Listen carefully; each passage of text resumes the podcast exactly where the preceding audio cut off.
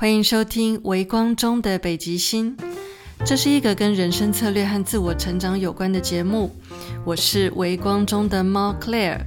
也欢迎你追踪我的 Instagram，我的账号是 Mui Queen，M U I Q U E E N。我会在 Instagram 的贴文里，每天用潜意识语言帮助你提升内在力量。这一集节目的主题是。创业是为了兼顾兴趣和幸福的生活，人生可以更有趣、更有价值。这同时也是微光中的北极星新开的单元，叫做人物故事。在这个单元里，将邀请我身边有故事的朋友们，以对谈的方式来上我的节目，希望能为你带来更多元的想法和感受。在首发的人物故事里，我邀请到《小资 CEO 创业必修课》这本书的作者，同时也是 Mini Fist 手工影视品牌的创办人张艺珍，来跟我们分享他把兴趣变副业，再把副业变正业的小资创业故事。你能想象吗？一个在创业初期只投入一万块资金的手工影视品牌，竟然能够办到将年营业额变成一千一百万？我把他的分享分成上下两集节目。上集节目讲的是 Mini Fist 一路走来的初期创业故事和义珍对于创业的理念和价值观。在了解完 Mini Fist 诞生和站稳的历程之后，在下集节目里，我们要带着你去深入了解 Mini Fist 品牌发展的三个阶段，以及义珍是怎么样做到将 Mini Fist 的年营业额扩大到翻倍。相信在听完这两集节目之后，你会发现。创业没有那么难，如果能够汲取别人的成功经验，你也一定可以成为一位小资 CEO。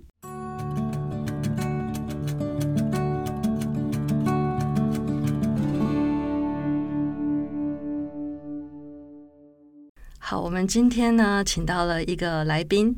然后是小资 CEO 创业必修课的作者张艺珍，我认识艺珍已经有五年多的时间了。然后那个时候是我到他的工作室去上影视设计师的课程，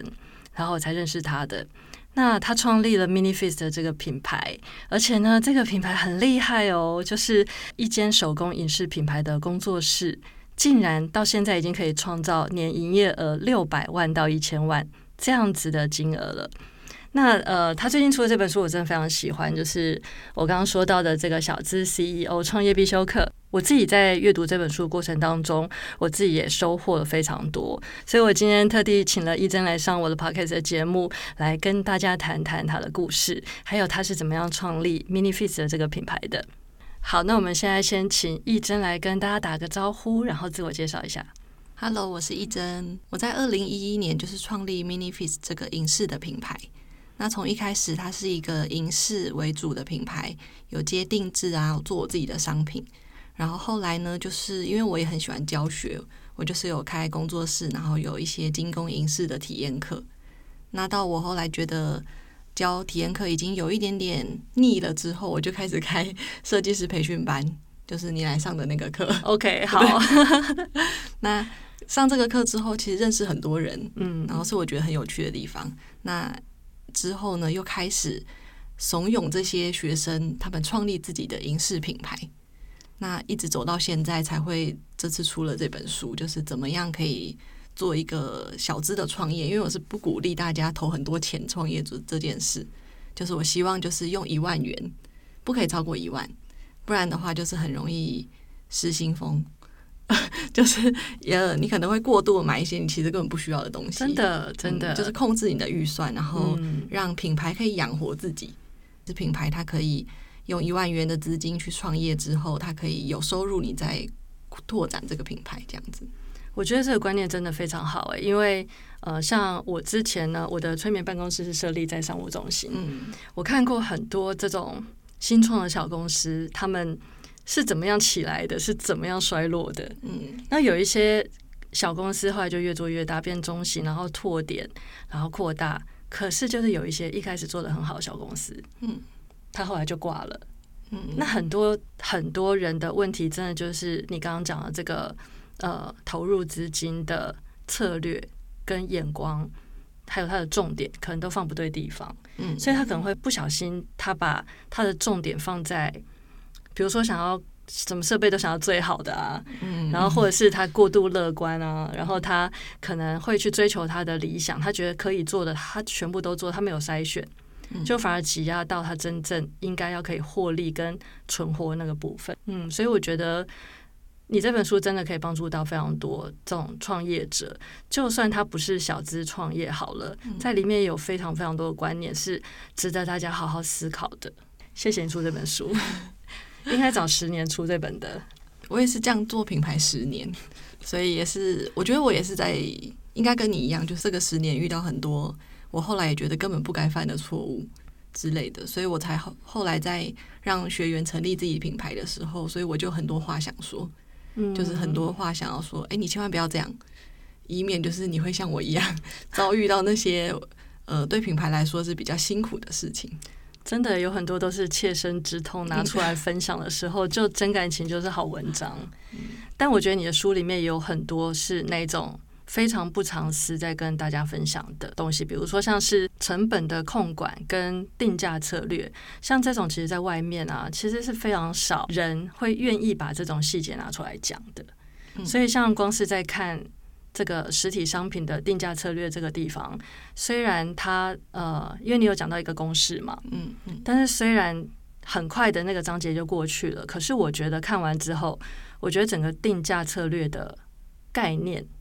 对我来说是变得更清晰一点的，就是会让我去反思一些我过去在经营实体商品的时候的一些呃定价策略，而且这定价策略又牵扯到，比如说我其他的呃资金的策略性的运用还有分配，到底应该要怎么做？所以看完这本书之后，我突然之间会觉得有一种豁然开朗的感觉耶。谢谢你。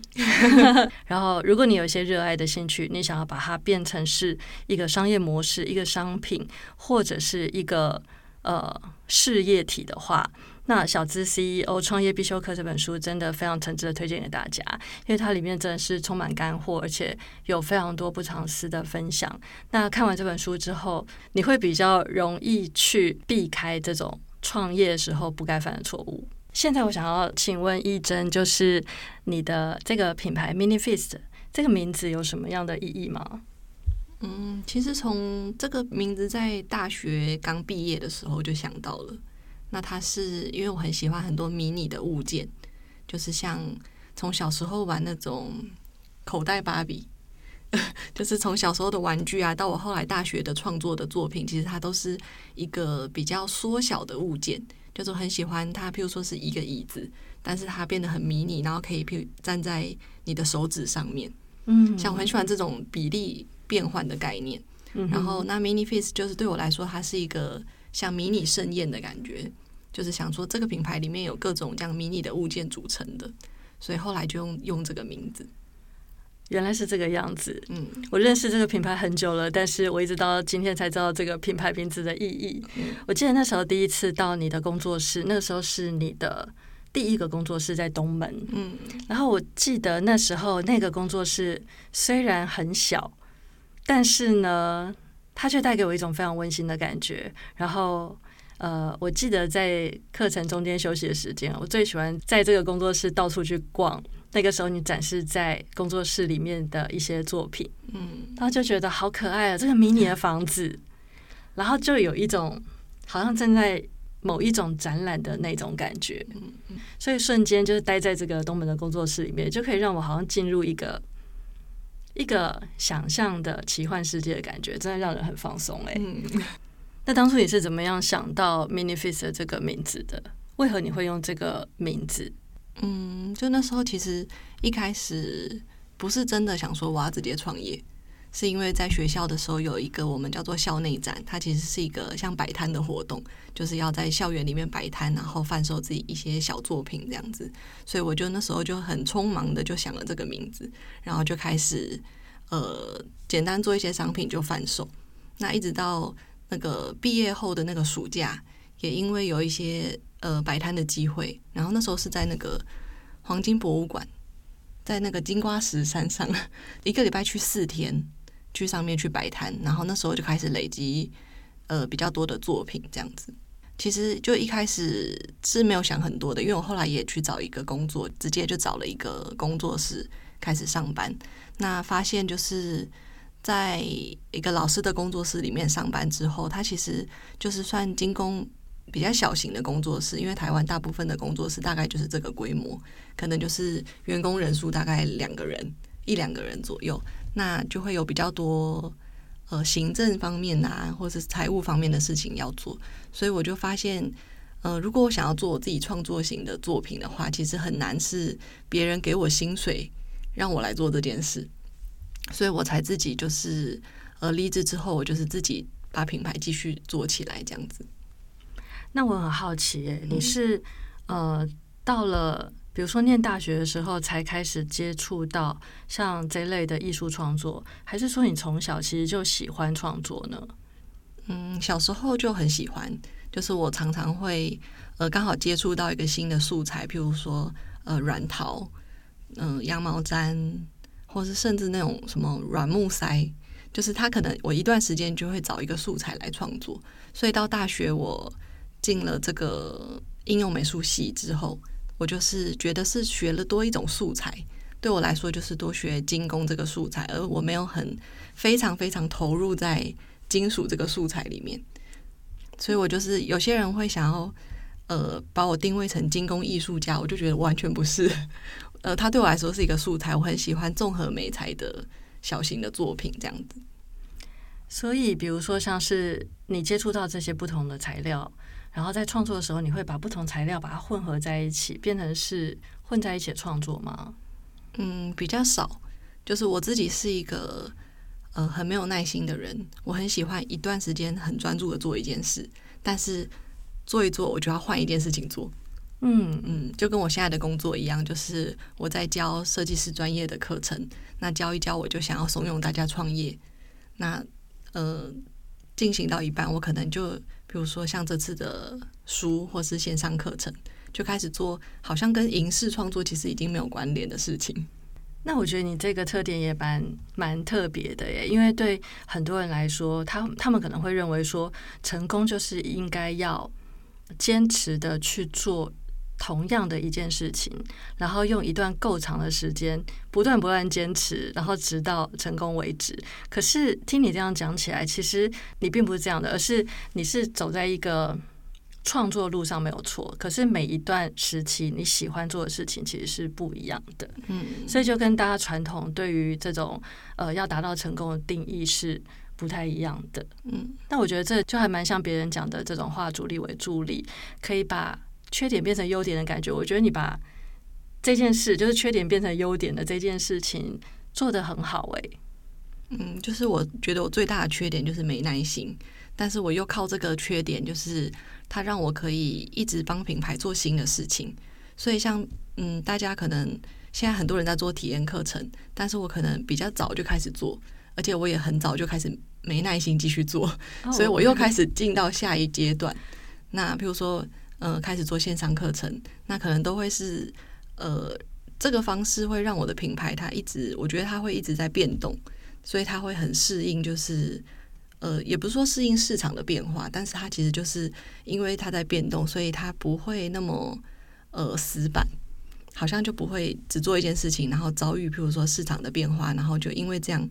造成营业额的影响之类的。我觉得这一点啊，我跟你还蛮像的，嗯，因为我觉得创业这件事情啊，就是它非常的有趣。虽然说我们一开始创业可能是找到了呃一个基础。然后以那个项目为基础去创业，但是事实上，只要有创业的人，通常会发现他每一段时期想要做的事情是不太一样的。嗯，我创业已经有二十年的时间了，嗯，已经有这么久，然后我也跨过不同的领域，嗯，我在。现在这间公司后面其实有不同的营业项目，然后在过去的这些年也尝试做过非常多不同的事情。嗯，我觉得这是一件很有趣的事情。诶，我觉得我们在这一点上面还蛮同职的，但是我其实觉得你比我更专注，是吗？对，因为你起码就是在一个有同质性的轨道上。你是跳很多是不是？对我跳很多，我跳很多。可是这也同时也是我在最近这两年我有在思考的，就是说，我觉得在创业啊，如果你想要有一个成就的话，我觉得会需要有一个叫做累积的感觉，就是当你在你创造出一个里程碑之后，你会以这个里程碑为基础，然后继续去累积，然后再走到比它更上面一个阶层的里程碑，就是这种叠加上去的感觉。但是我觉得我在过去做过非常多的尝试，因为都是跨不同的领域。比如说，像是呃，在身心灵领域之外，我还接触过，比如说水晶珠宝。嗯，对啊，那它就是一个完全不一样的领域，当然是可以异业结合。可是，呃，我觉得有的时候如果不够专注去累积的话，的确在那个能量上面它是有被分散的耶。嗯，像有些人创业是他很喜欢创不同的品牌。对。那我的话是觉得，我其实一次只能好好的对一个品牌负责，嗯，因为其实我也有尝试过创过第二个品牌，那那个是一个实实验性的品牌这样子，但我后来就把那个品牌卖掉，因为我发现我只能全心全意的对一个品牌很认真，然后另一个就会稍微被放在那边，没办法好好的照顾它。所以你很清楚，现在对你来说最重要的事情是什么？你很难分辨这件事。嗯，然后所有我想做的事情，我都尽量让它在这个品牌，我就可以完成。嗯，那我就可以一样是专注在这个品牌身上，这样子。嗯，这就是 Mini Face 之所以成功的原因呢。真的，我觉得就是呃，经营者就是背后那个主导的经营者的性格是非常重要的。好，那呃，我知道你在辅导学生创业的过程当中，你一直有一个理念，就是先把兴趣变副业，然后再把副业变正业的这样的想法。那我想要知道，就是你在正式开始运作 MINIFEST，也就是你是怎么样的开始这个副业的阶段，然后又是怎么样把它转成正业的呢？嗯，就是我大学毕业之后，就是先找一份工作嘛。嗯，就是那时候没有想说是毕业后直接创业，因为也需要有生活费啊，这样子。那所以我找一份工作在精工工作室。那那时候就发现，呃，因为台湾的精工工作室规模都比较小，所以我很难专职。比如说，我就负责做设计，我就负责做我的创作这样子，所以感觉上会觉得做很多杂事。那会觉得，如果我想要做自己的创作、自己的作品，我就必须要自己做品牌。所以我是呃离职之后，算是摸索了一段时间，就是有想说要自己开始做品牌。但是一直到呃毕业后，算是隔整整一年，我就是有一份打工的工作，那一个礼拜就是上班两天，那让我其他时间可以就是筹备自己的品牌。呃，那也就是那一年开始，就是呃开始摆创意市集。然后才算是认真的经营这样子。那呃一开始都算是我的兴趣嘛，就然后当成副业来经营。那一直到其实我进到百货专柜里面，就是 Mini Fit 开始在成品里面设柜之后，我也持续那个打工，就是让我觉得它是一个让呃我的经济状况是比较稳定的，那不会有一种呃随时有一点财务紧绷的状态。我觉得那个状态也蛮重要的，就是你不会是在一个很紧张的状态下经营你的品牌，所以会比较有余裕，就是可以选你比较想做的事情。那选想做的事情对我来说，就是会比较成果会比较好，就是不是逼自己在为了赚钱养活自己的感觉这样子。所以一直到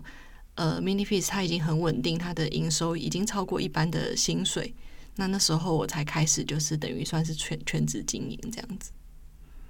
那你在经营 Mini Face 的过程当中，你遭遇到最大的挫折是什么？嗯，现在想要回想挫折，其实就很多小小的、大大小小的事嘛。但是最大的对我来说，应该就是在呃二零一三年那时候，我们是第一次进松烟成品，那时候是松烟刚开幕的时候。就我们就是有四个品牌一起进到一个专柜里面，那后来就是遇到合伙的纠纷，所以就是在对我来说，在年纪很小的时候就打第一个官司。所以你们是四个品牌合租一个柜位这样的意思吗？嗯，算是其中一个品牌跟成品签约，然后他再找我们像分租的概念。OK，好，嗯，那那时候发生了什么事？嗯，其实像那时候开始有一点意见不合的状况，其实都是很小的事情。例如说，我的这个展示柜可不可以摆在这个位置？因为像那时候我们是平分所有的成本嘛，就是呃，所有的成本都除以四，所以对我来说会觉得我分到的这个位置，应该就是我可以想要怎么布置就怎么布置，因为我们都是有都觉得是有一定的美感，不会真的不是不是乱搞，嗯，那但是就其中一个品牌觉得不行，那后来就是他就想要转变合作方式，就变成我们是用寄售的，就是主要跟成品签约那个品牌，他想要就是不想要让我们有那么大的可以。主导的权利这样子，因为原本是四个，等于是完全平等的。那后来他想要这样改变，那对其他三个品牌来说，相对就变得没有那么有保障，所以就那时候就直接我们的商品就是等于被他们下架，因为我们就是有点像谈不拢，他们就先下架我们的商品。但那时候你们四个品牌一起进去的时候，没有没有再另外打这个合约吗？嗯，那时候是在这个是那时候的一个失误。所以，所以像我现在做任何事情，我都准备合约，真的很重要哎。对，那那时候会没有先有合约，是因为其实像进到百货商场，他们的合约也很晚才下来，所以我们那时候的合约会有一条，那时候已经在列合约了，有一条是写说就是要以原本跟商场的合约为主，那那份合约我们都还没拿到，所以我们那时候也我们的合约也还没签下去，嗯，所以就是。在那样的基础下，所以其实我们的官司进行到最后，也就是等于什么事情都没发生，就是把我们原本该有的钱，然后我们的商品还给我们，就这样结束那个官司。那这个诉讼案大概持续了多久时间？三年，很久哎。对，就是它可以真的拖很久，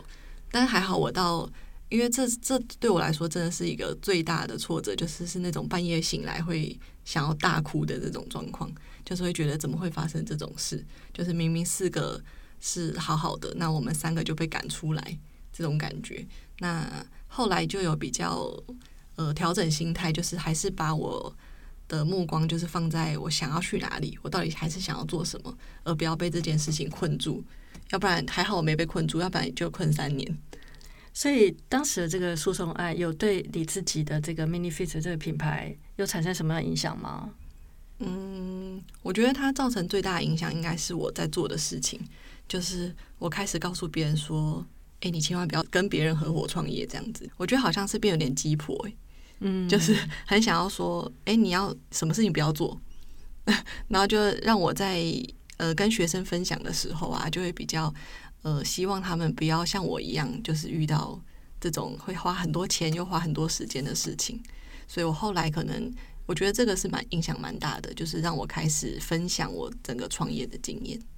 好，那在经历这个诉讼案之后，你觉得你得到最大体会是什么？最大的体会哦，就是嗯，我更认真在做我真的很想做的事。然后呃，遇到像这样的状况的时候，我比较能够去转换心态的感觉吧。就是我不会呃让这些杂事就是影响我。在经营品牌这件事情，听起来乍看这个诉讼案好像是一个挫折，可是事实上好像送了你一个礼物的感觉。对，我觉得在经营这几年，就是都是遇到这种不好的事件，然后又把我推向另一个其实是让我更进步的状态。嗯，好，那最后呢，我还想要再问一个问题，就是呢，对所有的创业家来说，都有一个共同的课题。就是在创业和生活之间的平衡，到底应该要怎么样去拿捏？那在呃这个课题底下，你的想法是什么呢？嗯，我后来听过一个故事，是渔夫的故事。他就是一个有钱的人到渔村，就看到一个渔夫，就是无所事事，躺在那边晒太阳。然后他就觉得你怎么都不好好赚钱，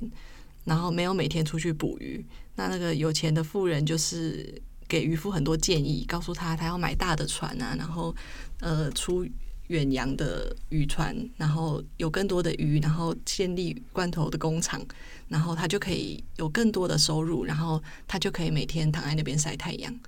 然后渔夫就觉得，我不是现在已经在做这件事了吗？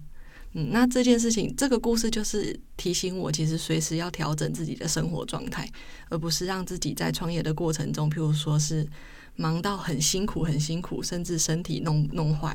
那是随时要让自己的呃身心状态在一个好的状态。那所以不是说为了呃，假设十年、五年后的幸福在做这件事情，而是创业这件事情可以让我们随时在过自己想要的生活。我觉得这个是我后来就是比较找到我在如何在工作跟生活中的平衡。因为创业其实是没有下班时间的嘛，对，就是他没有没有要打卡上班，可是他也没有要下班时间，而且还是一辈子的职业，对，就是好像永也不能离职，对他好像就是生活的一部分，对吧？对，其实我就觉得品牌其实它是跟人生是绑在一起的，没错，嗯，我觉得他这样子这是一个好处，就是他也不会有你说譬如说品牌投资失败的这种可能性，因为你遇到任何挫折，你一定是想办法拯救这个品牌。而不是放弃它。好，那关于《小资 CEO 创业必修课》这本书，我在呃去年底，也就是二零二零年底的时候，我就知道你在写这本书。嗯，而且那时候你还怀着宝宝。对对，然后这本书诞生的时候，宝宝也已经诞生了。对，几乎同时。真的？那嗯，我对你。就是我对你当时在写这本书的那个过程印象非常的深刻，那感觉好像很轻松，但是实际上又可以感觉到你很认真。那我想要知道你当初要写这本书的初衷是什么？嗯，其实最一开始是因为我有一堂线上课程嘛，那那个线上课程讲的是你如何打造自己的品牌。那这个学生已经有一千多个学生了。那我在他们身上又看到有很多我在那个课程里面没有补充的一些跟创业想法比较有关的内容。例如说，他一开始在选择他要怎么创业，要怎么选他要创业的这个项目，就可能有些学生就会说他想要呃做蜡烛的品牌、香氛的品牌。那他就只是觉得蜡烛好像门槛很低。他觉得就是可以做看看，但是他其实不是真的那么热爱蜡烛这个东西。嗯，那对我来说就会觉得在创业中过程里面其实有很多想法会想要分享，所以我在这本书的第一章节就是补充很多这样子的内容。嗯，一开始就是为了这个来写这本书。谢谢一真的分享，很开心你来上我的节目，谢谢。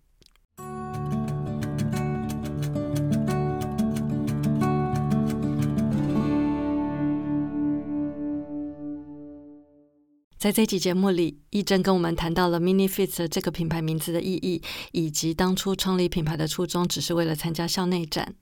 没想到后来一路走到了现在的规模，在过程中，一真把他的缺点变成优点，也一直用非常务实的态度在耕耘自己的手工影视品牌。中间也曾经经历过挫折，但这份挫折到后来却变成一份礼物。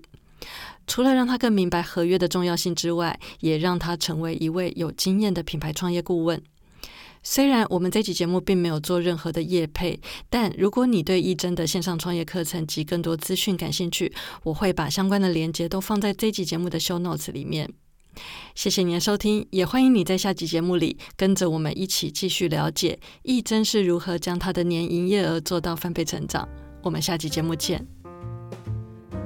嘿，谢谢你收听到最后。如果你喜欢《微光中的北极星》，请帮我按个订阅，并且在 Apple Podcast 上给我五星评价，好让更多人可以知道这个节目。感谢你的收听，我们下一集节目见。